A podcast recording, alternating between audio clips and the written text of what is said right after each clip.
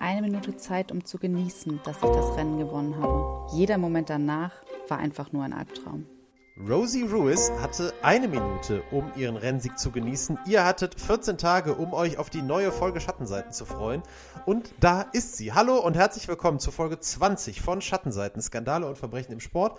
Ich bin immer noch Daniel Becker und mit mir wie immer über Skype verbunden Benjamin Stroker. Hallo Benny. Hallo Daniel und ein Hallo an alle Hörerinnen und Hörer da draußen. Und ein Danke an Kerstin, die das Eingangszitat äh, für uns eingesprochen hat ähm, und euch damit schon so ein bisschen vorbereitet hat auf das, was heute kommt. Es wird nämlich gehen um Rosie Ruiz, äh, Marathonläuferin, wobei, ob man sie so bezeichnen kann. Marathon-Teilnehmerin. Marathon-Teilnehmerin, das können wir schon mal sagen. Ähm, das äh, ist das Thema, was Benny euch heute und uns allen heute vorstellen wird. Ähm, bevor wir darauf eingehen, ähm, Benny, eine Frage an dich. Jetzt mit unserem Zwei-Wochen-Rhythmus. Geht es dir so wie mir und die Vorfreude auf die nächste Aufnahme ist auf jeden Fall noch mal ein bisschen größer geworden, als wir das vorher hatten? Also hatten ja. wir ja sowieso schon immer, aber es ist doch noch mal was anderes irgendwie. Ja, doch, äh, doch, muss ich auch sagen. Also ich habe mich auch wirklich sehr gefreut auf die, äh, auf die Aufnahme heute und äh, das macht schon einiges aus, auch weil es dann so ein bisschen die Vorbereitungszeit ähm, entzerrt und in vielen Bereichen dazu hilft, dass man da nochmal tiefer ins Detail gehen kann, noch ein paar Sachen entdeckt, die einem vielleicht sonst bei ja, etwas begrenzterer Zeit ähm, entgangen wären. Und ähm, ja, muss ich auch sagen, ich bin bislang sehr positiv äh, angetan von der, von der Änderung. Ja, dementsprechend tief bist du dann wahrscheinlich auch eingestiegen in das Thema, das ähm, wir heute haben. Äh, das Zitat stammt von Rosie Ruiz. Die ist, äh, so viel nehme ich mal vorweg, im Jahr 1980 beim Boston Marathon als erste Frau über die Ziellinie gelaufen, äh, wurde dann aber nachträglich des Betrugs überführt. Und äh, die ganze Geschichte drumherum, das habe ich in meiner Mini-Recherche, die ich, äh, Recherche, die ich angestellt habe, ähm, auch schon mitbekommen, ist echt ziemlich verrückt und ich bin wirklich sehr gespannt, was du uns heute alles so über den Skandal um Rosie auf den Tisch packst. Denn das muss man vielleicht sagen, der Folgentitel, der war dieses Mal klar, noch lange bevor äh, irgendwer hier in die tiefere Recherche eingestiegen ist, glaube ich. Ganz genau, ja. Also da gab es, glaube ich, diesmal keinen wirklichen Zweifel. Das hat einfach zu gut gepasst. Und ähm, ja, Rosie Ruiz, bevor wir äh, einsteigen, ähm, genau, wir beschäftigen uns heute mit einem doch sehr kuriosen äh, Skandal. Mit ähm, Marathon haben wir zumindest zwar jetzt ist immer noch Leichtathletik, aber zumindest mal eine neue Disziplin ähm, auch in dieser Woche dabei. Und es soll hinten raus dann, das möchte ich auch schon mal ankündigen, dann auch ein bisschen um andere ähm, Marathon-Betrüger äh, gehen oder zumindest um äh, Methoden, wie man, wie man immer noch, auch heute noch betrügt. Und ähm, dem ganzen Thema widmen wir uns dann hinten raus auch nochmal in einer Diskussion. Berichtest aber, du dann von eigenen Erfahrungen, Benny? Ja, äh, also ich weiß nicht, ob ich ich glaube nicht, dass ich. Ich glaube, selbst Rosie Ruiz ist weiter gelaufen als ich. Aber soweit ich weiß, hast du ja durchaus die ein oder andere, ähm, zumindest Halbmarathon-Erfahrung. Ja, und da ja eine Halbmarathon-Erfahrung habe ich ja, genau. Ja, und da bin ich auch gespannt, äh, dann später mal von dir darüber zu hören, wie du dich entschieden hast. Fahrrad, U-Bahn, Bus, ja, genau. also wie, wie du das umgesetzt hast, um überhaupt ins Ziel kommen zu können. Ja, das teile ich dann natürlich nachher gerne. Genau, sehr gut, sehr gut. Ähm, ja, wir fangen natürlich wie immer an mit ähm, ein paar biografischen Informationen zu Rosie Ruiz, ähm, zu der ja grundsätzlich eigentlich eher ohne diesen Skandal wahrscheinlich so gut wie nichts bekannt wäre. Das wäre wahrscheinlich einfach nur irgendeine Frau gewesen. Ähm, sie wurde am 21. Juni in, äh, 1953 in Havanna in Kuba geboren, war also Kubanerin. Ähm, verließ das Land dann allerdings im Alter von acht Jahren und auch ihren Vater und zog mit dem Rest der Familie nach Memphis. Allerdings nicht Memphis, äh, Tennessee im US-Bundesstaat Tennessee, sondern eine Kleinstadt ähm, namens Memphis südlich von Tampa an der Westküste von Florida. Ja, dort äh, wurde Ruiz dann auch früh von ihrer Mutter getrennt, lebte dann mit äh, Tante und Onkel zusammen und ähm, machte dort erstmal ganz normal ihren Highschool-Abschluss. 1972 war eigentlich ein ganz normales Mädchen, was dann auch aufs College ging, dann in Nebraska. Dort studierte, äh, studierte sie Musik, brach äh, das Studium allerdings nach drei Jahren ab, um nach New York City zu ziehen und äh, lebte von da an ähm, für einige Zeit in Manhattan und arbeitete dann als Sekretärin in einem Rohstoffhandel, beziehungsweise Metallwaren-Rohstoffhandel, so sage ich das jetzt mal ein bisschen allgemeiner. Ja, und ähm, dann eben in diesen 70er Jahren äh, kommen wir quasi zum zweiten Themenpunkt, beginnt quasi ihr Weg zu diesem Boston-Marathon, zu diesem ominösen vermeintlichen Sieg beim Boston-Marathon 1980. Da sei erstmal vorweg gesagt, dass eigentlich nicht wirklich klar ist, ob Ruiz jemals wirklich was mit Leichtathletik am Hut hatte. Also laut eigenen Aussagen lief sie in ihrer Jugend mehr, mehrfach äh, Langstreckenrennen, musste das aber aufgrund einer Knieverletzung aufgeben. Das ist ihre Geschichte, zumindest äh, warum sie halt quasi dann in ihren Mitzwanzigern wieder angefangen hat, weil sie das schon in ihrer Jugend gemacht hat. Ähm, ihr werdet immer wieder im Laufe dieser Folge feststellen, dass man äh, ja ihre Aussagen zumindest, ich sage jetzt mal vorsichtig, zumindest in Frage stellen kann. Deswegen würde ich da jetzt auch mal nicht sicher von ausgehen, dass das wirklich stimmt. Das ist zumindest ihre Version der Geschichte. Sie soll dann mit 25 Jahren im Februar 1979 wieder mit dem Marathontraining begonnen haben. Also sich auf äh, Marathon, äh, angefangen haben, sich auf Marathonrennen vorzubereiten.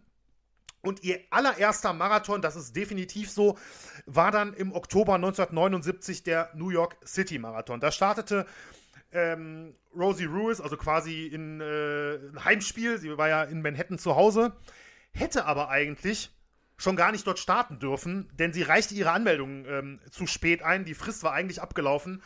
Und ähm, um dann doch eine Starterlaubnis zu bekommen vom Veranstalter, dem äh, Verein New York Roadrunners, behauptete Ruiz, dass sie einen Hirntumor habe und äh, schon daran sterbe im Prinzip. Und die Organisatoren des Marathons ähm, hatten dann Mitleid damit und wollten niemandem, der quasi ähm, ja, bald sterben würde, einen Wunsch abschlagen. Sie ließen daraufhin dann Ruiz mit einer Sondergenehmigung starten. Auch das ist sehr in Frage zu stellen, muss man sagen, weil danach hinten raus in den nächsten Jahren keinerlei weitere Informationen über einen möglichen äh, Hirntumor an die Öffentlichkeit kam. Also das sieht auch eher nach einer äh, ausgedachten Geschichte aus. Ist aber schon mal interessant, also dass die, dass die Lügerei schon recht früh angefangen ja, hat. Ja, genau, also. genau, schon vor irgendwas losging, genau. Ja, und Ruiz überraschte dann äh, beim New York Marathon mit einem doch durchaus äh, beachtlichen Ergebnis. Sie wurde nämlich 23. Äh, im Feld der Frauen mit einer Zeit von 2 Stunden 56 Minuten und 29 Sekunden. Und äh, ja, dieses Ergebnis ähm, war nicht nur überraschend und beachtlich, sondern es reichte auch für die Qualifikation, ähm, um sich zu qualifizieren für den prestigeträchtigen Boston-Marathon äh, im April 1980. Denn ähm, das muss man, denke ich mal, dazu sagen. Ähm, beim Boston-Marathon kann nicht einfach jeder starten. Seit 1970 gibt es ein Qualifikationssystem, was nach Altersgruppen aufgeteilt ist und man muss so und so schnell laufen in der entsprechenden Altersgruppe, um überhaupt eine Starterlaubnis zu bekommen. Ja, mit diesem äh, starken 23. Platz äh, und der Zeit unter drei Stunden hat Ruiz äh, das eben geschafft für die, für die Frauen in dem Alter. Und ähm, ja, konnte dann also am 21. April 1980 beim 84. Boston Marathon starten. Und ähm, wer das vielleicht nicht weiß, ich meine, ich denke, vom, zum Boston Marathon hat man sicherlich immer mal wieder was gehört. Es gab ja auch die fürchterlichen Bombenanschläge 2013, mhm. glaube ich. Ähm, es ist schon, denke ich, weltweit der traditionsreichste Marathon nach oder neben den Olympischen Spielen. Daniel ist unsicher, er ist der Leichtathletik-Experte. Ja, also es gibt, ähm, es gibt in der, in der Marathonserie ich, gibt es eine, gibt es eine Einteilung. Also da gibt es die großen, die großen Rennen ähm, weltweit, die haben, die sind auch zu einer Serie zusammengefasst. Das sind Majors, glaube ich, auch heißen die, ja. ja. Ja, da ist der Berlin-Marathon mit dabei, London ist mit dabei, New York und Boston sind mit dabei. Ähm, ich, ich würde nicht sagen, zumindest heute nicht, ich kann jetzt nicht hundertprozentig sagen, wie es 1980 war. Ich mhm. würde schon sagen, ähm, dass zumindest was das weltweite Interesse angeht, der Marathon ähm, in New York eigentlich unangefochten ist. Der Marathon in Berlin so besonders ist, weil es die schnellste Strecke ist und weil mhm. da auch die Weltrekorde fallen. Und ich würde persönlich Boston eher so auf einer Stufe mit London irgendwie sehen, dann, dann so knapp dahinter. Ist aber wahrscheinlich auch so ein bisschen persönliche Präferenz dabei irgendwie. Aber ähm, so die, die absolute Nummer eins ist Boston für mich eigentlich, eigentlich nicht. Da würde ich immer eher noch New York vorne dran setzen, wobei das vor allem auch so ein bisschen den breitensportlichen Aspekt hat. Ähm, mhm. Was jetzt wirklich die absoluten Topleistungen angeht, da ist äh, durchaus Boston ähm, oder das Prestige bei den Profis, da ist Boston durchaus ganz, ganz vorne. Das stimmt schon. Und was mhm. die Olympischen Spiele angeht, ähm, ja, das stimmt. Bei den Olympischen Spielen geht es nie, wie sonst im Marathon, wirklich auch um Zeiten. Ist ja wirklich auch eine extrem zeitenfixierte Disziplin. Ähm, sondern da sind meistens die Strecken nicht so schnell. Da geht es wirklich dann, wie das bei Olympischen Spielen dann eh immer so ist, um Gold, Silber und Bronze. Ähm, aber ich glaube, die meiste Vorbereitung, die Läufer investieren, sind eben auf diese Marathon-Majors und da, die sind teilweise auch, glaube ich, noch anzusiedeln vor Olympischen Spielen. Teilweise. Okay, okay. Ähm, ja, 1980 jedenfalls nahmen dann beim äh, Boston Marathon knapp 5000 Läuferinnen und Läufer teil. Wie gesagt, es war nicht einfach nur offen, also es konnte nicht jeder teilnehmen, wie er wollte.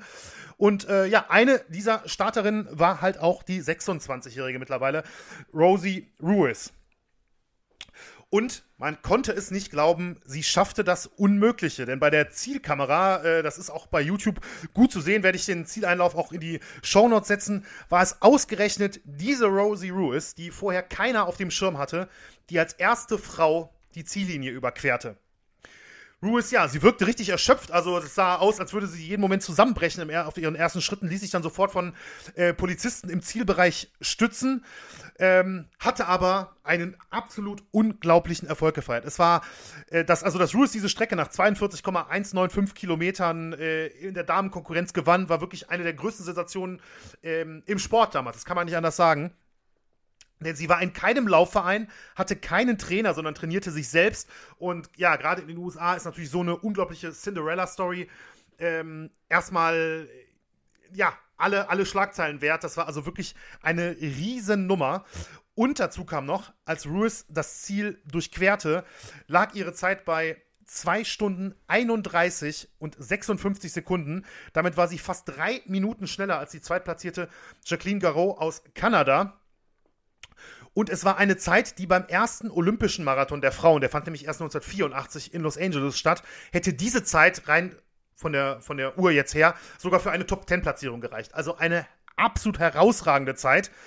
Und dazu noch hat sie auch einen Rekord aufgestellt. Sie war nämlich die schnellste Frau damals, die je eine, äh, einen Boston-Marathon gelaufen ist. Und es war die drittschnellste Zeit überhaupt auf der ganzen Welt, die bis dato bei einem Marathon gemessen worden ist. Also eine Leistung, die man überhaupt nicht ähm, hoch genug einschätzen kann auf den ersten Blick, sage ich mal. Denn ähm, ja, das war, da ist eine Frau durchs Ziel gekommen, die keiner auf dem Schirm hatte und die hatte eine absolute Weltklassezeit hingelegt. Allerdings, und das hat nicht lange gedauert, gab es danach schnell erste Verdächtigungen, dass hier etwas eigentlich nicht mit rechten Dingen zugegangen sein, äh, sein könnte. Denn ähm, war es möglich, das fragte sich direkt jeder Experte, war es möglich, dass eine quasi unbekannte Läuferin in gerade mal ihrem zweiten Marathon so eine Leistung vollbringt? Es gab zumindest direkt Zweifel. Viele Indizien ähm, sprachen nicht gerade dafür, dass Ruiz wirklich die ganze Strecke gelaufen ist. Einerseits war sie im Zielbereich nicht annähernd so verschwitzt, wie man das ähm, nach einem solchen Lauf an einem mehrfach übermittelt sehr heißen Tag in Boston erwarten würde. Als sie ihre Arme hob, war sogar zwischendurch zu sehen, dass sie überhaupt keine Schweißflecken äh, im Achselbereich hatte, was ja absolut nicht vorstellbar eigentlich ist nach 42 Kilometern an einem heißen Tag in Boston. Außerdem lief sie dann mit einem gelben, kurzärmeligen Oberteil, ähm, was natürlich ein sehr ungewöhnliches Outfit für eine Marathonläuferin war, die normalerweise eher ärmellos unterwegs wäre und mit einem viel leichteren Stoff. Das sah eher aus wie so richtig äh, Baumwolle oder sowas, würde ich jetzt fast sagen. Dann äh, merkten andere Beobachter an, dass ihre Wadenmuskeln nicht annähernd so ausgeprägt waren, wie man es normalerweise von einer Weltklasse-Läuferin ähm, erwarten würde. Und Ruiz sagte auch selbst ähm, bei diversen Interviews äh, doch ein paar merkwürdige Sachen, einfach nur, kann man nicht anders sagen. Also, als sie ein Reporter direkt nach dem Rennen fragte, warum sie nicht besonders erschöpft aussähe, ja. war, halt ihr Argument äh, oder ihre Aussage war halt, sie sei an dem Morgen mit besonders viel Energie aufgewacht. Ja. Stellt jetzt nicht wirklich zufrieden, sage ich mal, die, ähm, diese Antwort. Doch am erstaunlichsten war eigentlich äh, ihre ja nahezu unglaubliche persönliche Verbesserung im Vergleich zum New York Marathon, der ja nur sechs Monate davor lag. Denn ähm, Ruiz soll mal von beiden Ergebnissen ausgehend knapp 25 Minuten schneller gewesen sein in Boston als in New York.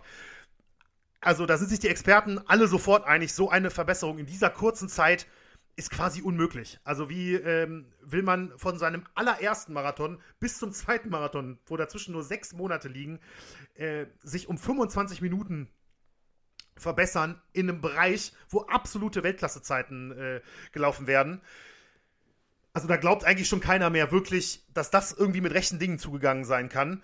Für weitere Verdächtigungen sorgt dann Ruiz selbst, als sie nach ihrem äh, ja, vermeintlichen Sieg äh, Catherine Switzer ein TV-Interview gibt, einer echten Pionierin des äh, Marathonlaufs und einer mehrfachen Top 5 Platzierten in Boston. Also eine Frau, die äh, auch auf Journalistenseite dann wirklich genau weiß, wovon sie spricht. Ja, die erste Frau im Boston-Marathon, Catherine Switzer. Ja, das ist unklar. Also ich habe mehrfach gefunden, dass es eigentlich, äh, also ich habe auch vom Boston Globe eine Meldung gefunden, wo unten drunter stand Korrektur, dass es eigentlich ein Jahr davor wohl mal eine andere Frau schon gab. Aber man findet häufig auch die erste. Also ich, das habe ich Also nicht so sie war zumindest die mit dem Skandal damals, ähm, dass sie in einem reinen Männerrennen ähm, als Mann, äh, ja, ver ja, nee, verkleidet kann man nicht sagen, aber zumindest von, von Männern geschützt und äh, so ein bisschen versucht zu verbergen, dass sie als Frau unterwegs ist. Richtig. Von Männern geschützt im äh, Boston-Marathon mitgelaufen ist und dann aber ja, da rausgezogen äh, wurde oder der Versuch zumindest stattgefunden hat, ähm, sie da rauszuziehen Richtig. aus dem ja. Marathon. Genau. Und dafür Fall, ja. äh, bis heute noch immer bekannt in der, in der, in der Marathonszene. Ja, absolut, absolut. Also eine wirkliche Wegbereiterin ähm, für, den, für den Damenmarathon, kann man, glaube ich, nicht anders sagen. Ja, ähm, äh, Switzer auf jeden Fall ähm, fragte Ruiz dann in dem Interview, ob sie besonders viel Intervalltraining gemacht habe, weil sie halt sich so stark verbessert hatte von der Zeit und dass es halt quasi nur darum ging, dass sie halt äh, vor allem auf Tempo gegangen wäre. Und Ruiz konnte dann nur entgegnen, dass sie nicht wüsste, was Intervalltraining ist, dass sie das schon jemand anders gefragt hätte und dass sie nicht wüsste, was Intervalle sind. Ähm, ja, das ist natürlich auch, äh, hat nicht nur zu ungläubigen, äh, zu einem ungläubigen Gesicht bei äh, Catherine Switzer geführt, ja, sich kaum vorstellen konnte, wie man das denn als ähm, vermeintliche Weltklasseläuferin nicht wissen kann. Äh, sondern natürlich auch bei den bei vielen TV-Zuschauern, die sich ein bisschen mit dem Laufen auskennen. Und während Ruiz dann eben bei diesem Interview mit einem Lorbeerkranz auf dem Kopf vor dem Mikrofon stand, beendete dann Switzer das Interview mit den Worten: Rosie Ruiz, die mysteriöse Gewinnerin des Damenrennens, wir haben sie an allen Checkpoints übersehen. Also ein, äh, wie ich finde, dann durch, durchaus äh, sehr, sehr passendes Ende zu einem wirklich merkwürdigen Interview, kann man einfach nicht anders sagen. Ähm, und ja, als die Zweifel dann immer und immer größer wurden, ließ sich Ruiz dann ihren Ruhepuls testen. Im Nachhinein muss man sagen, das ist ähnlich wie bei Christoph Daum in Folge 3. Hätte sie vielleicht besser nicht machen sollen, denn äh, der Ruhepuls lag bei 76 und äh, Weltklasse-Marathonläuferin, also Läuferin, die in ihren Zeitregionen normalerweise unterwegs sind, bei denen liegt der Ruhepuls normalerweise bei ungefähr 50, teilweise sogar noch darunter. Also es ist einfach auch physisch nahezu undenkbar, dass jemand mit einem Ruhepuls von 76 so eine Leistung ähm, erbringen kann. Zu ihrem Training, was natürlich dann äh, auch ein großer Diskussionspunkt wurde in weiteren Interviews, denn Ruiz tingelte von, von Interview zu Interview und von Talkshow zu Talkshow in den, in den Tagen danach. Ähm, da behauptete sie, dass sie wöchentlich 70 bis 100 Meilen laufen würde, um eben, äh, ja, um eben die Marathondistanz in so einer äh, Geschwindigkeit, in so einer Zeit zu schaffen. Aber ähm, da wurden dann relativ schnell auch Nachbarn und Mitbewohner von ihr befragt, die dann eher aussagten, dass sie aufgrund ihrer Arbeit eigentlich kaum Zeit hätte, überhaupt zu laufen und die gar nicht wirklich mitbekommen würden, dass sie laufen würde.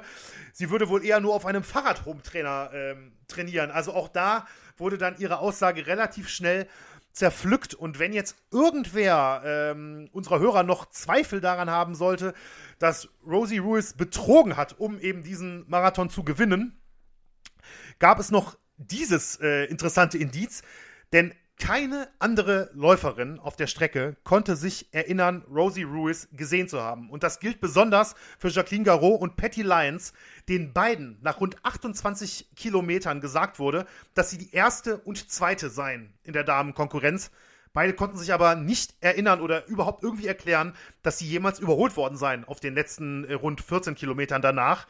Und auch die an den jeweiligen Checkpoints des Rennens eingesetzten Spotter, also Leute, die dann, damals gab es natürlich noch keine ähm, Chips und Zeitmesstransponder, das heißt, es wurden Spotter eingesetzt, die zwar zugegebenermaßen, das habe ich auch mehrfach gefunden, vor allem auf das Männerrennen achteten, aber dennoch äh, im Einsatz waren und darauf achteten, gerade in den vorderen Platzierungen, wer kommt denn hier gerade durch, welche Nummern laufen denn hier gerade vorbei. Kein einziger Spotter hatte Rosie Ruiz irgendwann mal auf der Strecke gesehen. Und Sie war auf keinem Bildmaterial vor dem Zielbereich zu sehen. Also das einzige Bildmaterial vom Boston Marathon. Und es wurden zehntausende Fotos äh, ausgewertet. Das einzige Bildmaterial, ähm, auf dem sie wirklich zu sehen ist, ist dieser Zieleinlauf. Die letzten Meter vor der Ziellinie. Sonst ist sie auf keinem einzigen Foto oder Video zu erkennen gewesen. Es hat ein, äh, ja, eine richtige Ermittlungskommission hatte da tagelang im Prinzip ausgewertet. Später kamen dann zwei Studenten der Harvard-Universität äh, traten hervor und die sagten dann aus, sie hätten gesehen, wie Ruiz ungefähr eine Meile vor dem Ziel aus dem Publikum, also eine Meile vor dem Ziel wäre jetzt ungefähr 1,6 Kilometer grob, ähm, aus dem Publikum auf die Strecke gelaufen wäre und äh, ja, dann einfach die letzte, die letzte Meile eben ins Ziel gelaufen sei. Und das brachte Ruiz dann wirklich endgültig zu Fall. Diese, diese Zeugenaussage, die dann wirklich sagte, ja, hier, wir haben gesehen, wie äh, die Frau mit dem, mit dem gelben T-Shirt und der äh, Nummer 50, mit der Startnummer 50, dann eben aus dem Publikum einfach nur auf die Strecke gesprungen war und ins Ziel gelaufen sei. Ruiz indes beteuerte immer weiter ihre Unschuld. Also ihre Geschichte endete sie auf, war nicht davon abzubringen, ihre Geschichte zu ändern. Sie hatte, wie gesagt, zahlreiche äh, Fernsehauftritte, gab aber auch Pressekonferenzen, weinte öffentlich und äh, sah sich im Prinzip ja einfach nur als Opfer einer Schmutzkampagne gegen sie. Weinte auch sehr überzeugend, wie ich finde. Weinte sehr überzeugend, ja. ja. Ich habe auch äh, eine Aussage von einem ähm, Bekannten von ihr gehört, der auch sagte, sie wollte eigentlich mal Schauspielerin werden. Oh, und er sagte auch, wenn man, wenn man wollte, dass sie genau fünf Tränen weint, dann weinte Rosie Ruiz exakt fünf Tränen. Das ist eine Aussage noch von einem äh, Bekannten von ihr, der, ähm, der ebenfalls mal ein Interview gab. Wie gesagt, vor allem die Medien aus dem, äh, aus dem Bostoner Raum waren natürlich auf diese Geschichte, die wurde gedreht und gedreht und immer weiter gedreht. Ähm, über ja, im Prinzip sogar über Jahre hinweg, muss man sagen. Kurz darauf folgte dann eine weitere Zeugenaussage, diesmal allerdings in Bezug auf den New York City Marathon. Da äußerte sich nämlich äh, oder trat quasi in die Öffentlichkeit die Fotografin, eine freie Fotografin namens Susan Morrow. Die berichtete dann, dass sie Ruiz während dem New York City Marathon sechs Monate zuvor in der U-Bahn getroffen habe und sich auch mit ihr unterhalten habe. Und sie seien gemeinsam zum Zielbereich gefahren. Damals sagte Ruiz, dass sie ähm, gestartet wäre sich allerdings nach rund 10 Kilometern eine Knöchelverletzung zugezogen habe und deswegen jetzt mit der U-Bahn ähm, in den Zielbereich fahren würde, um sich dort dann auch an der Ersthilfestation verarzten zu lassen. Ja, laut Morrows äh, Geschichte soll sich dann Ruiz dort eben im Zielbereich als verletzte Läuferin ausgegeben haben, die dann zum Arzt wollte und Mitarbeiter des Marathons hätten sie dann als ins Ziel gekommene eingetragen. Sie hätten dann ihre Zielnummer genommen und quasi wie eine Läuferin, die zwar verletzt war, die jetzt zum Arzt muss, aber die ins Ziel gekommen ist, ähm, in die Liste Ergebnisse ist da eingetragen und überhaupt nur dadurch hatte Rosie Ruiz eben diesen 23. Platz und die Zeit, ähm, mit der sie sich dann für den Boston Marathon sechs Monate später qualifizierte. Also auch das schon, ähm, man konnte es sich jetzt schon fast denken, war kein regulär erlaufenes Ergebnis. Mhm. Ja, daraufhin haben dann die Veranstalter des New York Marathons eine Untersuchung gestartet und konnten ebenfalls keinen einzigen Beweis dafür entdecken, dass Ruiz jemals nahe der Ziellinie gewesen sei. Denn hier, wie gesagt, ist sie ja schon mit der U-Bahn äh, in den Zielbereich gekommen. Das heißt, sie hat hier in New York noch nicht mal die Ziellinie überquert. Es gab also wirklich nicht mal vom Zielbereich, der natürlich die ganze Zeit ähm, gefilmt wird, irgendein Anzeichen, dass sie jemals da irgendwie die Linie überquert hätte. So, und ähm, ja, Ruiz wird dann natürlich im Nachhinein der Sieg in New York aberkannt, wie es dann in Boston weitergeht und auch für sie weitergeht.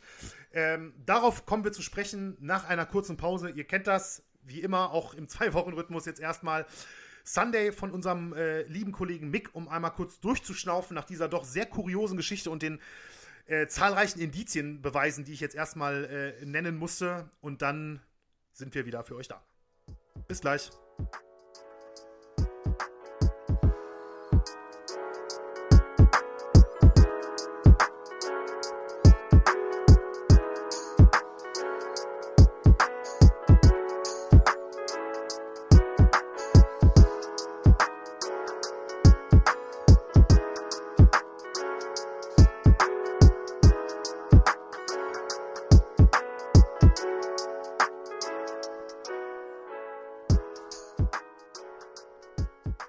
Das war Sunday von Mick und äh, wir gehen wieder zurück zu Rosie Ruiz. Nochmal kurz Das Erlebte rekapitulieren. Also, die gute Rosie ist 1979 beim New York Marathon gestartet. Oh, da ist mein Handy umgefallen, habt ihr gehört, ist aber nicht so, ist aber nicht so schlimm. Ist trotzdem 1979 ähm, gestartet beim New York Marathon und hat sich mit einer Zeit unter drei Stunden für den Boston Marathon im kommenden Frühjahr qualifiziert und ist dort sensationell Erste geworden. Ihr alle äh, wisst, das hat die Pause von Sunday jetzt nicht verhindert. Ihr könnt euch daran erinnern, dass das alles nicht so ganz mit rechten Dingen zugegangen ist.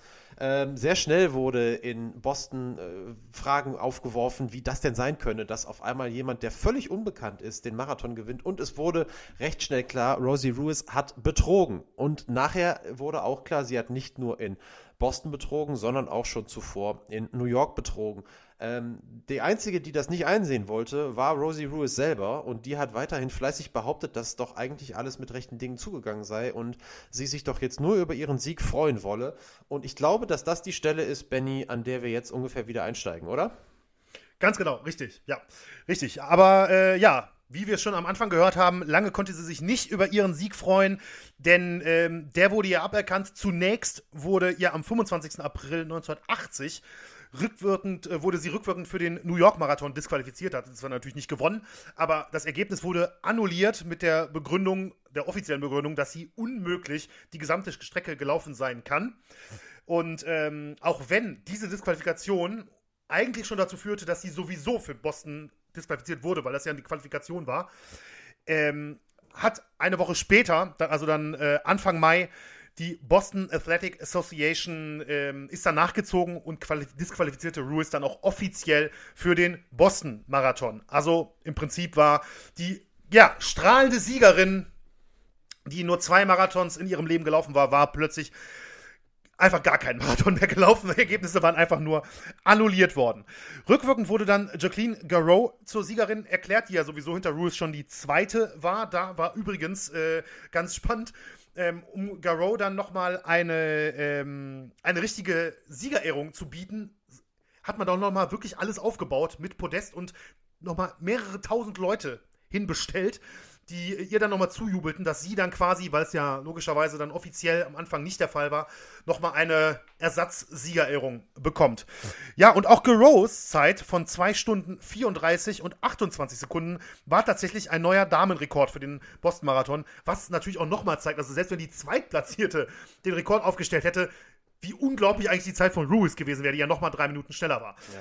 Aber Daniel kann da, glaube ich, zu den Zeiten das Ganze noch ein bisschen genauer einordnen. Ja, vielleicht kann man das einmal kurz sagen. Also für, die, für den einen oder anderen oder die eine oder andere, die jetzt vielleicht auch heutige Marathonzeiten kennt ähm, und sich denkt, ja, so wahnsinnig schnell war das früher gar nicht. Also ich habe mir mal parallel noch mal eben in der Pause auch die Liste aufgemacht. Also ähm, die 50 schnellsten Marathonzeiten der Frauen, die stammen alle aus diesem Jahrtausend. Also es hat ähm, da eine wahnsinnige Entwicklung gegeben und ähm, da sind mit einer Ausnahme, nee, ja, doch mit einer Ausnahme, ähm, zumindest was die Top 20 angeht oder die Top 19, ähm, sind das auch nur Läuferinnen aus Afrika, die diese Zeiten aufgestellt haben. Also Kenia und Äthiopien, die Laufländer Nummer 1 weltweit ja schon seit langem ähm, aber eben halt vor allem auch äh, wirklich in diesem Jahrtausend genauso wie bei den Männern extrem dominant. Um das jetzt mal einmal kurz einzuordnen, also die 50 schnellsten Zeiten sind alle unter oder ganz knapp über 2 Stunden 20 mittlerweile.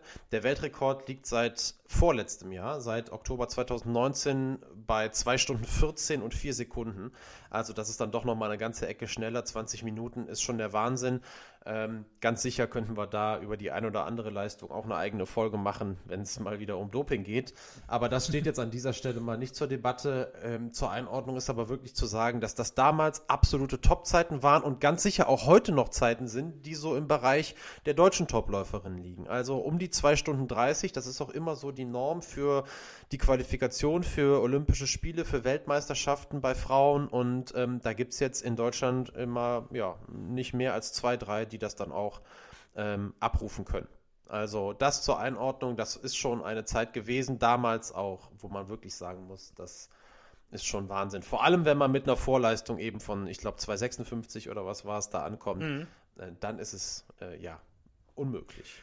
Ich, ich wollte gerade sagen, ich glaube, das zeigt ja auch so ein bisschen, ähm, wenn sich also quasi in 40 Jahren, sage ich jetzt mal, ne, von 1980 bis 2020, jetzt mal von einer groben Rechnung ausgehend, der Weltrekord um ungefähr 15 Minuten verbessert hat. Ne, der muss ja vorher damals, muss ja ungefähr bei 2,30 gelesen, gewesen Ja, sein. wahrscheinlich. Ne, wenn, wenn Ruiz äh, mit 2,31 die drittschnellste Zeit aller Zeiten bei den Frauen äh, Ja. gelaufen sein soll.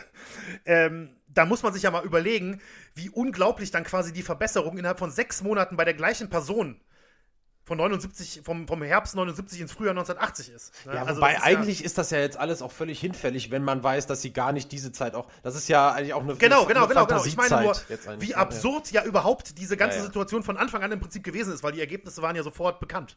Ja. Ja, also ähm, da konnte es eigentlich gar keinen Zweifel geben. Aber obwohl es eigentlich gar keinen Zweifel geben konnte, hielt Ruiz weiterhin an ihrer Geschichte Mhm. fest. Als sie, als sie den Sieg aberkannt äh, bekam, reagierte sie dann auf einer Pressekonferenz mit den Worten: Zweifellos war heute der zweitraurigste Tag meines Lebens, direkt nach dem Tag, als ich meinen Vater vor 18 Jahren in meinem Heimatland zurücklassen musste. Und sie sprach natürlich immer noch von einer Schmutzkampagne und sie sagte, dass sie die Strecke gelaufen sei und nicht nur das, sie werde es nochmal tun, um es allen zu beweisen. Christoph Daum Nummer, Nummer drei jetzt. Fall, ja. Genau, ungefähr, genau. Entsprechend wurde sie dann netterweise 1981 vom Boston Marathon eingeladen, ohne sich qualifizieren zu müssen, einfach nochmal zu laufen, um ja eben ähm, ihre, ihre äh, Kampagne halt zu beweisen, um zu zeigen, ja, sie kann es wirklich. Aber ja, da ist natürlich dann einiges zusammengekommen. Aufgrund einer Hüftverletzung Ja. konnte sie dann leider 1981 nicht starten. Und ähm, dementsprechend nehme ich das jetzt schon mal vorweg. Sie ist nie wieder einen Marathon gelaufen oder sagen wir mal, ist glaube ich jetzt wieder passender, sie hat nie wieder an einem Marathon teilgenommen und das, obwohl es zahlreiche Angebote aus den ganzen USA, vermutlich sogar äh, teilweise sogar weltweit, aber zumindest bekannt aus den ganzen USA gab. Manche Veranstalter sollen ihr mehrere tausend Dollar angeboten haben, um zu starten. Aber Rosie Ruiz lief nie wieder. Oder wie gesagt, nahm nie wieder teil. Und äh, das führt uns dann jetzt noch zu Bill Rogers, denn das ist der Mann, der 1980 den Boston Marathon gewann und insgesamt vier Siege beim Boston Marathon äh, feierte. Also ein absoluter Weltklasseläufer seiner Zeit. Ja, und er sagte nach ähm, der Disqualifikation von Ruiz in einem Interview: Toll für unseren Sport, oder? Denkt man an die beiden berühmtesten Marathonläufer, Feidi Pides und Rosie Ruiz. Einer fiel tot um und die andere war verrückt. Das ist mein Ja. Stichwort jetzt, oder? Das ist, das ist Daniels Stichwort, genau, denn ähm, wir hatten uns überlegt, dass äh, zu Feidi Pides wahrscheinlich nötig ist, dass man zumindest ein bisschen was dazu sagt.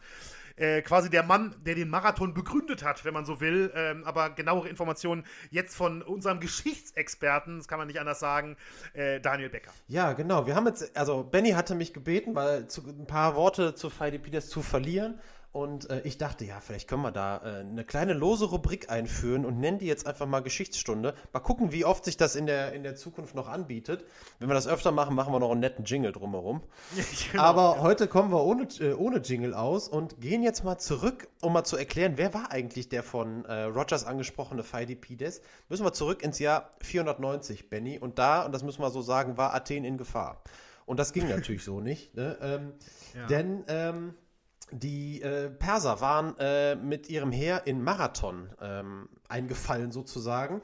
Ein kleines Städtchen, heute noch eine Gemeinde in der Region Attika in Griechenland, ungefähr 35 Kilometer, je nachdem welche Strecke man nimmt, entfernt von Athen. Und dort in Athen hat man sich dann zu dieser Zeit eben beraten, wie man denn ähm, die immer näher rückenden Perser zurückschlagen könne. Und Herodot war es, das ist der, wenn äh, alle Leute, die irgendwie Geschichte studieren, lernen den schon an Tag 1 kennen, nämlich als sogenannter Vater der Geschichtsschreibung.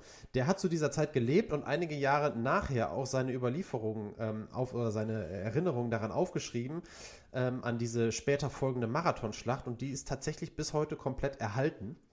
Und da heißt es, anders als vielleicht jetzt der ein oder andere erwartet, der schon mal gehört hat von diesem 40-Kilometer-Lauf, ähm, da heißt es, sie sandten nach Sparta, also die Athener, als Herold den Pheidipides, der den Beruf des Tageläufers ausübte.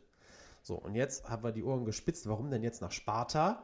Weil nämlich die Spartaner da als Bündnispartner äh, Partner den Athenern helfen sollten, diese scheinbar übermächtige Armee der Perser zu schlagen, die in anderen Überlieferungen übrigens gar nicht so übermächtig war, aber das ist halt dann so. Antike liegt weit zurück, da weiß man nicht mehr so genau, wie groß das alles wirklich war.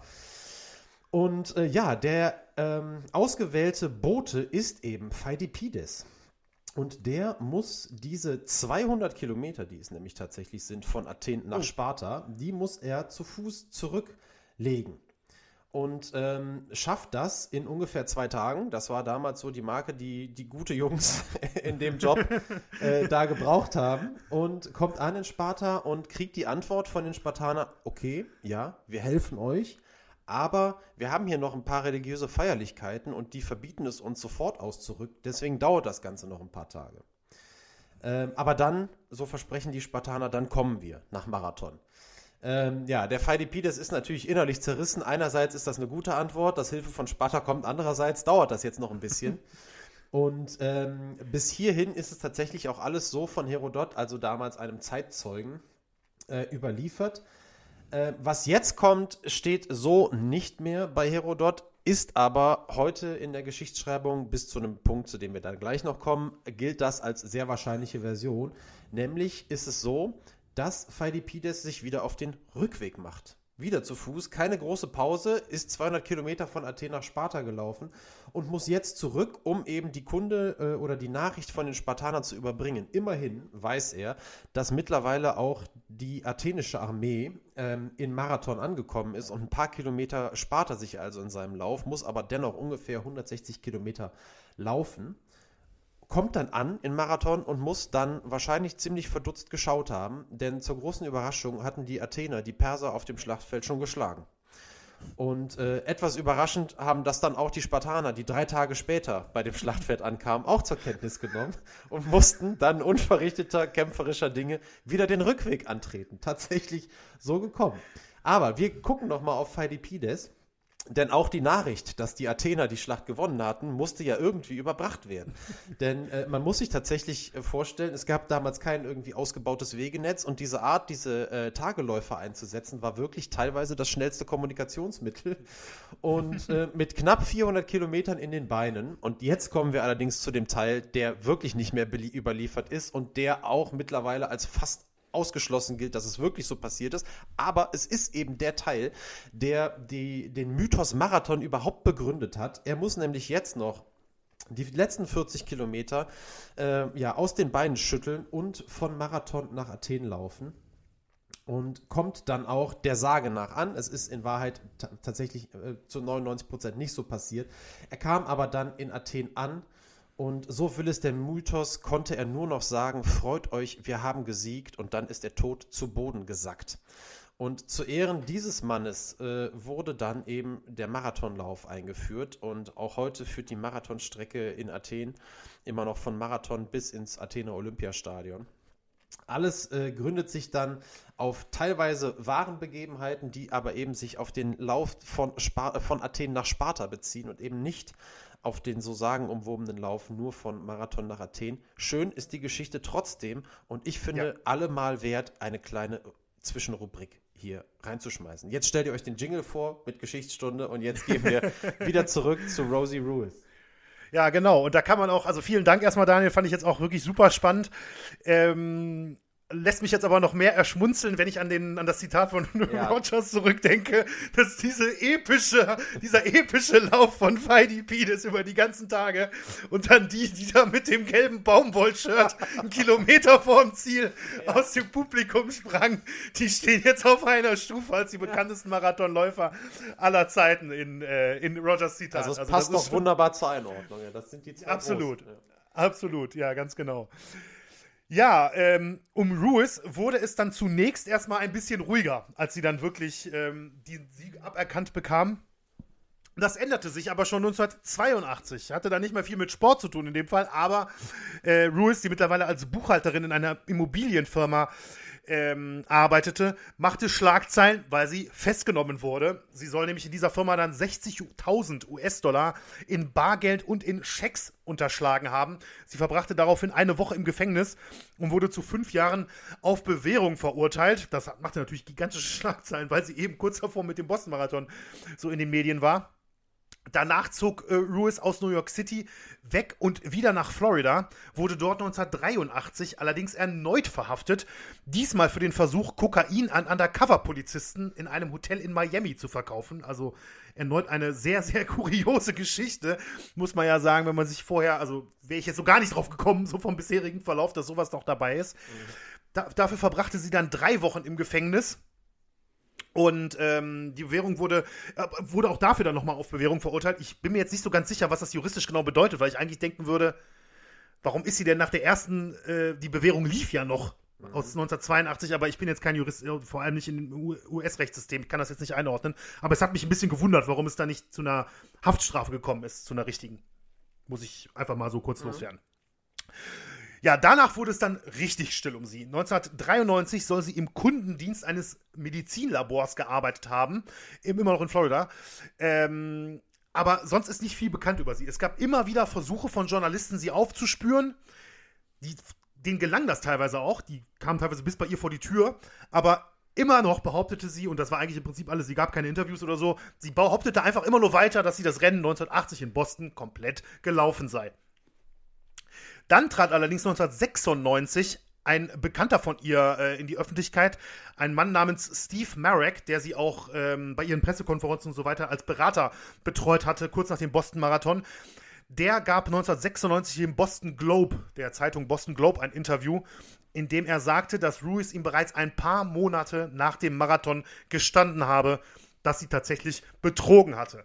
Und da brachte er das Zitat, sie sprang aus dem Publikum auf die Strecke, wusste aber nicht, dass, sie die erste, äh, dass die erste Läuferin noch nicht vorbeigelaufen war. Glauben Sie mir, sie war genauso schockiert wie alle anderen, als sie als erste durchs Ziel lief. Also ähm, laut Marys Geschichte stimmte also quasi das auch, was die Studenten gesagt haben.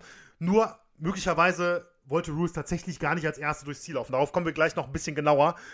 Denn äh, ja, das Letzte, was dann im Prinzip über Ruiz bekannt ist, im 21. Jahrhundert gab es eigentlich gar keine Informationen bis dann am 8. Juli 2019 ähm, klar war, Rosie Ruiz ist verstorben an Krebs tatsächlich. Ähm, mittlerweile war sie bekannt aus einer äh, früheren Ehe, die dann, mit der sie dann schon, äh, mit dem sie dann schon geschieden war, als Rosie Vivas und lebte in Lake Worth Beach in Florida. Ja, und verstarb dann eben im Sommer 2019 im Alter von 66 Jahren. Sie hinterließ ihre Lebensgefährtin Margarita Alvarez und ihre drei Söhne Francisco, Reynoldo und Gilberto sowie ihren Bruder Robert Ruiz und, das muss auch noch dazu gesagt werden, ihre Medaille aus dem Boston-Marathon, denn die hatte sie nie zurückgegeben. Für die eigentliche Siegerin äh, Garou wurde eine neue angefertigt. Rosie Ruiz, also ich keine Ahnung, wo die Medaille heute ist. Ich glaube nicht, dass das irgendwie überliefert ist, aber Rosie Ruiz hatte ihre Siegermedaille aus Protest zu der Disqualifikation niemals ähm, zurückgeschickt. Aber an der Stelle vielleicht noch mal ganz kurz die Frage, Benny, weil wir am Anfang ja von der ähm, von dem vermeintlichen Hirntumor gehört haben, den ähm, Rosie Ruiz angegeben hat, damals bei ihrem Arbeitgeber im, im Vorfeld des äh, New York Marathons, richtig? Das, da bei dem also, Veranstalter. Bei dem ja. Veranstalter, genau. Da ist jetzt also kein Zusammenhang zu ziehen oder gezogen worden auch bei der ganzen Geschichte. N nicht gezogen worden zumindest, ja. Also ähm, zumindest, ich sag mal so, ihr damaliges Argument war ja, sie sterbe ja schon daran. Ne? Mhm. Jetzt sind wir ja im Prinzip dann 40 Jahre später gewesen. Ähm, es, ich weiß es nicht. Es gibt auch die Theorie tatsächlich, ähm, wo wir gerade, kommen wir gleich auf, noch auf eine andere Theorie zu sprechen, aber es gibt auch tatsächlich die Theorie, dass ihr in den 70er Jahren ähm, zweimal aufgrund eines Hirntumors äh, ein Teil ihres Gehirns entfernt worden ist und dass sie deswegen nicht ganz zurechnungsfähig gewesen wäre. Das ist eine Theorie, die äh, so durch die Medien gegangen ist, warum sie quasi das gemacht hat und entsprechend auch ähm, mhm. Bis zum Schluss an ihrer Theorie festgehalten hat. Aber ähm, genauer Zusammenhang zu ihrer wirklichen Todesursache hinterher gab es nicht, weil es auch lange Zeit unklar war, ob es wirklich Rosie Ruiz ist. Es hatten wirklich einige investigative äh, Recherchen, Recherchen, benötigt, um zu bestätigen, dass eben diese Rosie Vivas ähm, tatsächlich Rosie Ruiz ist. Mhm. Ähm, aber wie gesagt, genaueres ist da leider, leider nicht bekannt gewesen. Kurioserweise hatte allerdings, ähm, das habe ich dann in, später in einem Interview mit äh, der vorhin schon mal angesprochenen Catherine Switzer äh, gesehen. Kurioserweise hatte laut eben Catherine Switzer die ganze Posse um Ruiz sogar positive Auswirkungen für den Damenmarathon im Ganzen, insgesamt. Okay. Denn ähm, gerade das, dass man quasi sagen konnte, okay, wie konnte das passieren, ähm, dass, also man ging halt davon aus, dass es bei den Männern nie passieren könnte, dass der Sieger ähm, betrügen könnte, weil der eben von jedem Spotter immer sofort genannt wird und so weiter und dass man die Frauen wohl einfach ein bisschen, ja, zu wenig beachtet hat im Endeffekt. Und genau eben dieser Umstand, dieser Betrug von Ruiz brachte äh, die Reformen nach vorne und sorgte auch laut Spitzer für eine deutlich bessere Organisation der Damenrennen. Und sie sagte auch, danach wurden wir ernst genommen. Ne? Also, weil natürlich kein Veranstalter nochmal so einen Betrug bei seinem Rennen über sich ergehen lassen wollte. Ähm, also tatsächlich äh, hatte das sogar für den Damenmarathon im Ganzen wohl positive Auswirkungen. Und in den USA ist übrigens der Ausspruch eine Rosie machen wohl bis heute noch das Synonym für Abkürzen oder Betrügen bei einem Laufwettbewerb. Also das ist wohl tatsächlich immer noch, ähm, mhm. immer noch geläufig, eine Rosie machen. Ähm, ja, dann stellt sich jetzt natürlich die Frage, warum entschied sich Ruiz für diesen unglaublichen Betrug? Also was hat sich dazu gebracht, wirklich sich dazu zu entscheiden. Und da gibt es eine Theorie, ähm, die ich eigentlich in gewisser Weise ziemlich logisch finde, die sagt, dass ihr ähm, damaliger Boss in New York von ihrer Qualifikation für den Boston-Marathon, also von ihrem Ergebnis beim New York-Marathon, so beeindruckt war, ähm, dass er ihr einen Bonus geboten habe, um in Boston zu starten und dann den Boston-Marathon zu laufen. Und laut dieser Theorie soll allerdings das Ergebnis, das gute Ergebnis in New York tatsächlich ein Unglück gewesen sein. Also dass Ruiz wirklich mit gutem Gewissen in diese U-Bahn stieg, als verletzte Läuferin, ähm, um im Zielbereich anzukommen und dann dort tatsächlich von einem Mitarbeiter aus Versehen in die Zielliste der Finisher quasi eingetragen wurde, laut dieser Theorie. Ja, und Ruiz wollte dann in Boston ihren äh, Boss nicht enttäuschen und eben durchs Ziel laufen, aber eigentlich irgendwo in der Mitte des Feldes und sie sei halt einfach nur aus Versehen vor allen anderen Frauen ins Ziel gekommen. Das ist so eine Theorie, die, ähm, die habe ich, äh, die ich zwei, dreimal gefunden tatsächlich in, na, ja, manchmal ein bisschen abgewichen, aber grundsätzlich ähm, wurde so ein bisschen spekuliert und ich muss sagen, wenn ich mir das Ganze so durch den Kopf gehen lasse, was wir ähm, jetzt bislang heute gehört haben, halte ich das nicht für so abwegig, ähm, weil ich es einfach auch irgendwie ein bisschen merkwürdig finde, dass jemand sonst sagen würde, er will auf Platz 1 betrügen bei sowas, was ja eigentlich nahezu unmöglich ist, dass das nicht auffällt bei einem, bei einem Marathon. Aber da würde ich jetzt auch gerne die Frage mal an dich stellen, Daniel. Mhm. Ähm, ja, wie hältst du, äh, wie, für wie glaubwürdig hältst du diese Theorie oder ähm, wie, wie schätzt du das Ganze überhaupt ein? Meinst du, das, das kann so gewesen sein, dass es eigentlich wirklich ein Aus Versehen, weil natürlich viele Männer ja schon durchgelaufen waren. Es ist ja nicht so, als wenn wirklich gar keiner auf der Strecke gewesen wäre, als sie rauskamen. Ne? Ähm, also kann es wirklich ein Versehen gewesen sein, dass sie, dass sie nicht im Mittelfeld der Frauen ankam? Ja, also ich, das ist natürlich total schwer zu sagen, aber äh, im Prinzip halte ich das total für möglich. Also man müsste ansonsten ja noch eine kleine logistische Leistung vollbringen, nämlich ähm, es irgendwie zu schaffen, das Rennen der Frauen so mitzuverfolgen, dass man genau weiß, wann muss man genau reinlaufen, um eben auch noch zu gewinnen. Und ähm, diese ganze Geschichte ähm, dann auch mit, der, mit dem Vorlauf in New York, dass das ja auch alles so ein bisschen auf Zufällen basierte, wie das eigentlich alles mhm. passiert ist, ähm, das erweckt in mir so den Eindruck, als würde, als würde sie nach, nach New York irgendwie dagestanden haben und gesehen haben, oh ja, okay, also es gibt da Möglichkeiten zu betrügen. Mhm. Ähm, da, da bin ich einmal mit durchgekommen, dann vielleicht aus Zufall, da komme ich sicherlich nochmal mit durch ähm, wenn es dann nachher wirklich um ihren Boss ging, dann kann das Ziel ja gar nicht gewesen sein, zu gewinnen, sondern einfach nur genau. halt irgendwo nach einer gewissen Zeit, die vielleicht ein bisschen vergleichbar mit dem ist, was jetzt auf dem Papier stand für New York, äh, dann da ins Ziel zu kommen. Äh, und äh, das, ihr, ihr, ihr, erster Grund, das zu machen, wäre, äh, ja, wäre gelungen und sie hätte niemals wäre das irgendwem aufgefallen. Sehr wahrscheinlich. Richtig. Nicht, ne? nee, also selbst wenn dann jemand irgendwie sagt, da, da, kümmert sich ja dann niemand drum, wenn sie jemand ähm, aus dem Publikum auf die Straße laufen sieht äh, und die wird nachher äh, 57. oder 157. Da wird ja niemand irgendwas zu sagen. Und äh, von daher kann ich mir sehr, sehr gut vorstellen, dass sie das alles nicht wollte.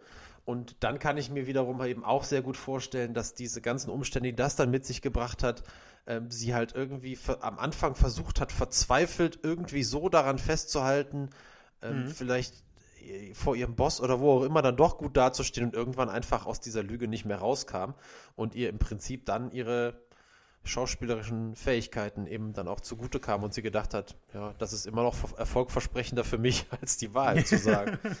also ja, ich kann mir das so irgendwie denken. Ich habe jetzt auch nicht bei dem, was ich da so rumgelesen habe, überhaupt nicht den Eindruck gehabt, äh, als wäre jetzt das Ziel, da äh, als sportliche äh, Superfrau dazustehen. Ich glaube, das, nee, ähm, nee. das da, da gibt es jetzt für mich auch nichts, keine Anhaltspunkte für, dass das so gewesen wäre. Ist halt dann für sie ein bisschen unglücklich gelaufen. Wäre sie eine halbe Stunde später ins äh, Feld gestürmt, ähm, wir würden heute eine andere Folge behandeln. Das denke ich absolut auch, ja, auf, auf jeden Fall. Und ja, dann, wie du schon sagtest, also sie hatte dann tatsächlich unglaubliche Durchsetzungskraft äh, und Durchhaltevermögen bewiesen, eben um an dieser äh, Geschichte festzuhalten. Das ist aber ja sehr positiv ausgedrückt, muss ich sagen. denn sie hat ja wirklich selbst, also sie persönlich hat bis zu ihrem Tod niemals was anderes gesagt, außer sie ist diesen Marathon gelaufen. Also das muss ich schon sagen. Das ist natürlich schon äh, muss man auch erstmal, ist auch eine Fähigkeit, die man erstmal haben muss.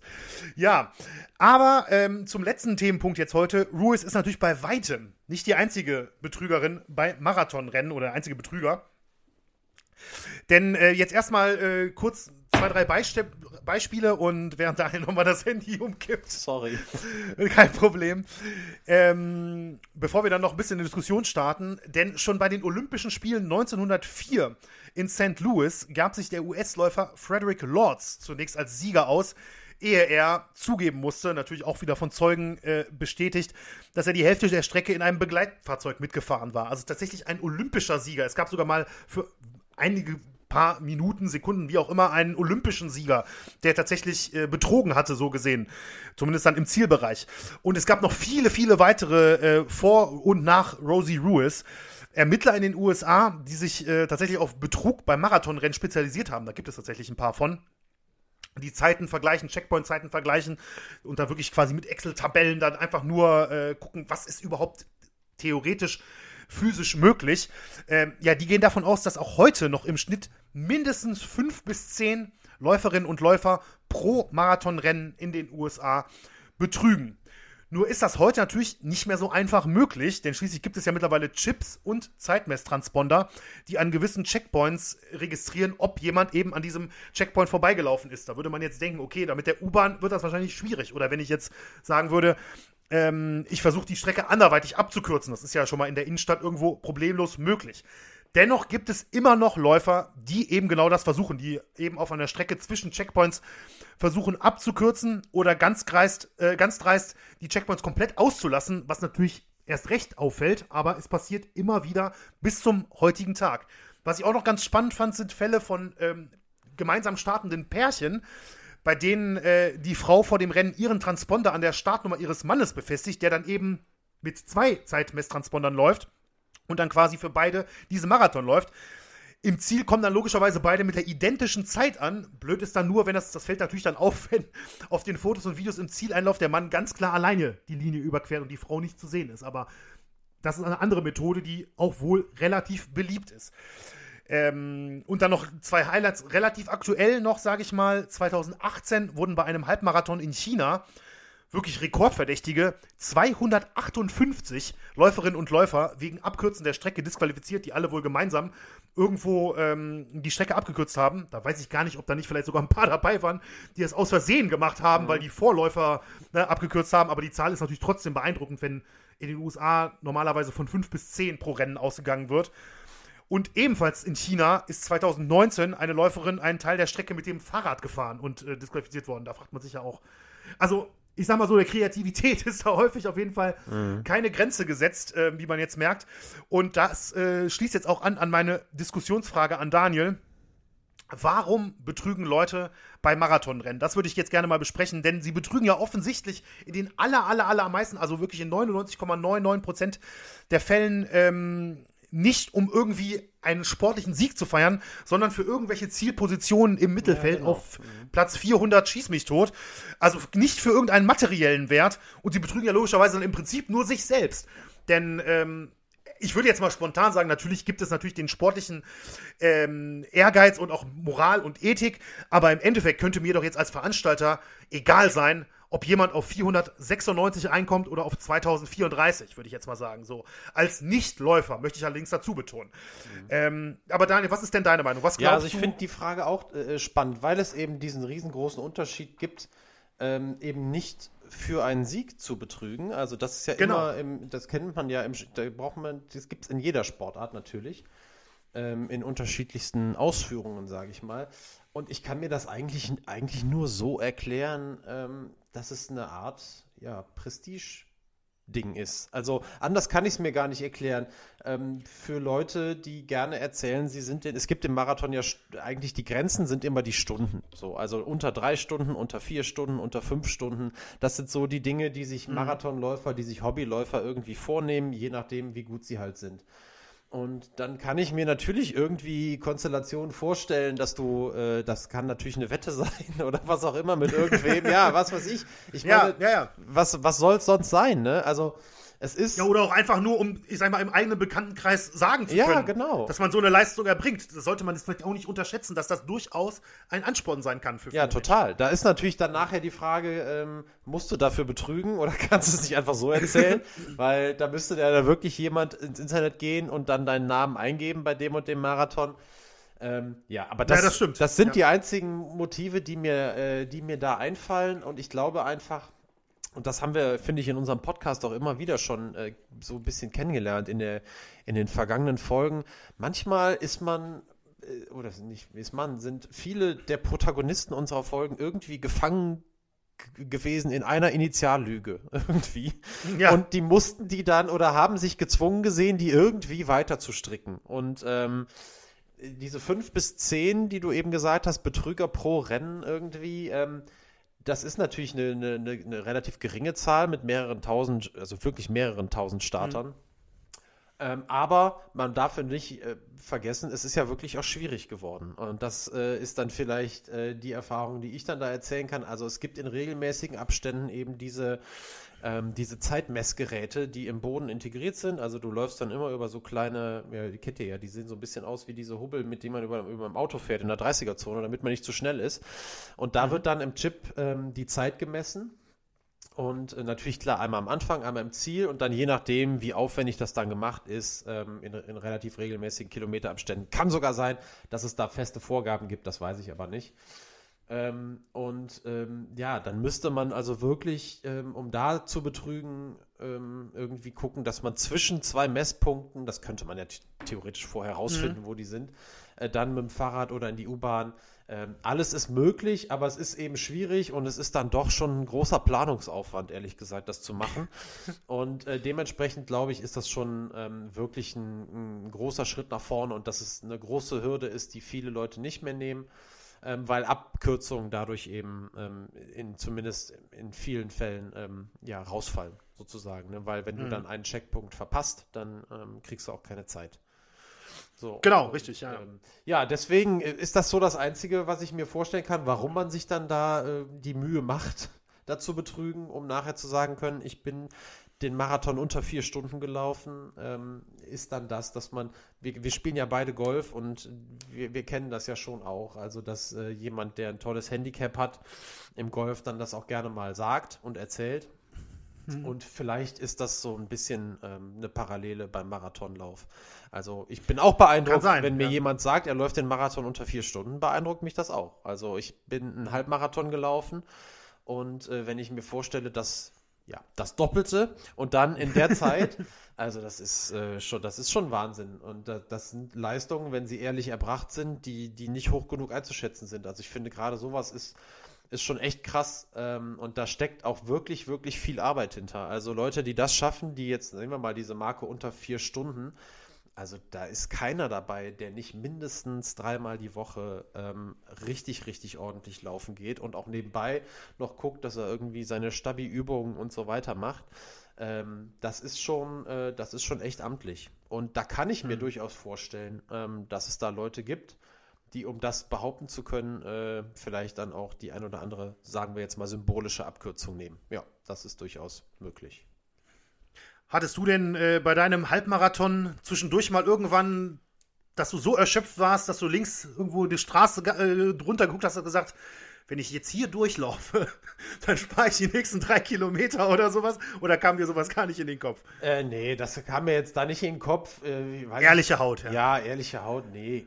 Weißt du, also für Du mich, willst dich ja auch sonst, du betrügst dich nur selbst. Ja, du ne? betrügst Also, dich total kannst du nur es halt selbst. einfach, Und ähm, Ja, also, nee, ich glaube, das, Mhm. die meisten machen es ja auch nicht. Wir reden ja hier auch wirklich von Ausnahmefällen. Also, ähm, Ja, ja, die absolut. meisten machen es nicht. Und es ist natürlich schon so, dass du dir, ähm, dass du dir so zwischendurch denkst, boah, es müsste jetzt auch mal irgendwie vorbei sein. Und dann ist das, ähm, sind das so Etappen, wo es dann immer ein bisschen einfacher ist und wo es dann ein bisschen schwerer wird. Also, vor allem mental, ich glaube, das ist dann durchaus, denkt man sich, wenn es jetzt zu Ende wäre, wäre schon super. Aber ähm, dass man dann sich denkt, nee, jetzt, äh, jetzt nehme ich die Abkürzung, das machen ja nun wirklich auch. Äh, und das machen jetzt, das wird ja auch, normalerweise fällt das ja auch auf. Also Marathon äh, in, Ja. allen, in allen Jahren außer 2020 und Anfang 2021 ist äh, ein riesen Zuschauerereignis. Und ähm, äh, gerade in so ja klar, in großen Städten und so, wenn dann die Leute wirklich die ganze Strecke über am Straßenrand stehen, äh, dann, dann fällt das halt auch auf. Ja. Ja, absolut. Ja, vor allen Dingen, ähm, es ist ja dann auch teilweise, ich habe halt auch Beispiele gefunden, ähm, wo, wo Leute betrogen haben, ganz offensichtlich betrogen haben, weil plötzlich, sie haben zwar irgendwie alle Checkpoints drin, aber plötzlich sind irgendwie zwischen zwei oder drei Checkpoints, haben die Zeit auf Weltrekordniveau. Ja, ja. Ja, Ne? Obwohl, die, obwohl die nicht mal annähernd in irgendeiner Form so laufen könnten. Ne? Das sind halt Sachen, wo am Ende, ja, es ist dann schwer, das zu beweisen im Endeffekt, weil die Checkpoints halt alle dabei sind. Aber wie kann das bitte sein in dem Moment? Ne? Ja, also da sind sicherlich auch noch ein paar, äh, noch ein paar richtig gute Ideen, da muss man leider, leider dabei sagen, von, von der Betrügerseite dabei. Aber das Gute in dem Fall ähm, ist natürlich, dass das jetzt hier nicht wirklich andere, sag ich mal, wirklich einen Schaden dadurch nehmen, weil jeder läuft ja im Prinzip für seine Zeit und ich glaube, die Platzierung ist relativ egal, zumindest im, im Mittelfeld dann.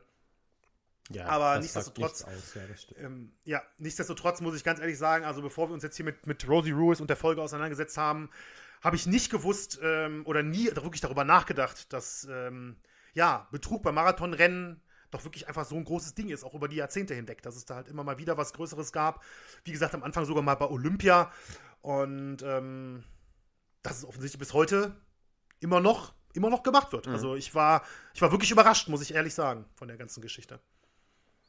Ja, super, Benny. Also es war auf jeden Ja. Fall total spannend und es war sehr kurzweilig, ähm, ein bisschen über Rosie Ruiz zu erfahren und über ihre Marathon-Erlebnisse Ende der 70er, Anfang der 1980er Jahre.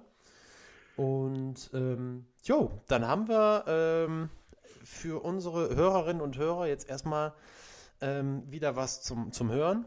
So, dann gibt es zwei Wochen Pause ähm, und dann kommen wir wieder. Ganz genau, ganz genau. Schon mit irgendeinem Anhaltspunkt? Äh, ja, ich freue mich wahnsinnig. Also gerade auf die Okay. nächste Folge. Ich freue mich wirklich Ja. sehr, weil ähm, in der Vorbereitung jetzt ähm, ich natürlich dadurch, dass wir den Rhythmus gewechselt haben, man hat einfach wirklich die Möglichkeit, auch wenn man mal was anfragt, irgendwie ein Interview oder so, wenn dann ähm, vielleicht man hat ein bisschen mehr Zeit zu warten auf eine Rückmeldung und jetzt gerade was die nächste Folge angeht, sind scheinen alle Pläne, die ich im Vorfeld hatte, äh, aufzugehen. Und äh, dementsprechend äh, bin ich wirklich äh, ja, sehr begeistert auf das, äh, was da jetzt noch auf mich zukommt und was dann hoffentlich dann auch nachher ähm, ja, so im, in, dem, in, dem nächsten, in der nächsten Folge dann resultiert. Ich glaube, Mhm. dass das was äh, Tolles werden kann. Genauso wie das Thema danach. Wir wissen ja jetzt schon die nächsten beiden Themen. Also die nächsten Richtig, zwei ja. Folgen ähm, freue ich mich wahnsinnig drauf, muss ich sagen. Ja, ja, ich mich auch, auf jeden Fall. Also da bin ich, bin ich sehr gespannt drauf und ähm, ich glaube, da haben wir was Gutes im Petto jeweils. Glaube ich auch. Alles klar. In dem Gut. Sinne, ähm, folgt uns auf den sozialen Kanälen, lasst uns einen Kommentar bei iTunes da und äh, empfiehlt uns weiter. Da freuen wir uns sehr und wir freuen uns, wenn ihr nächstes Mal wieder dabei seid. Benny, dir ganz, ganz vielen Dank nochmal und ähm, dann bis in zwei Wochen. Macht's gut. Tschüss zusammen. Vielen Dank fürs Zuhören. Bis bald. Tschüss.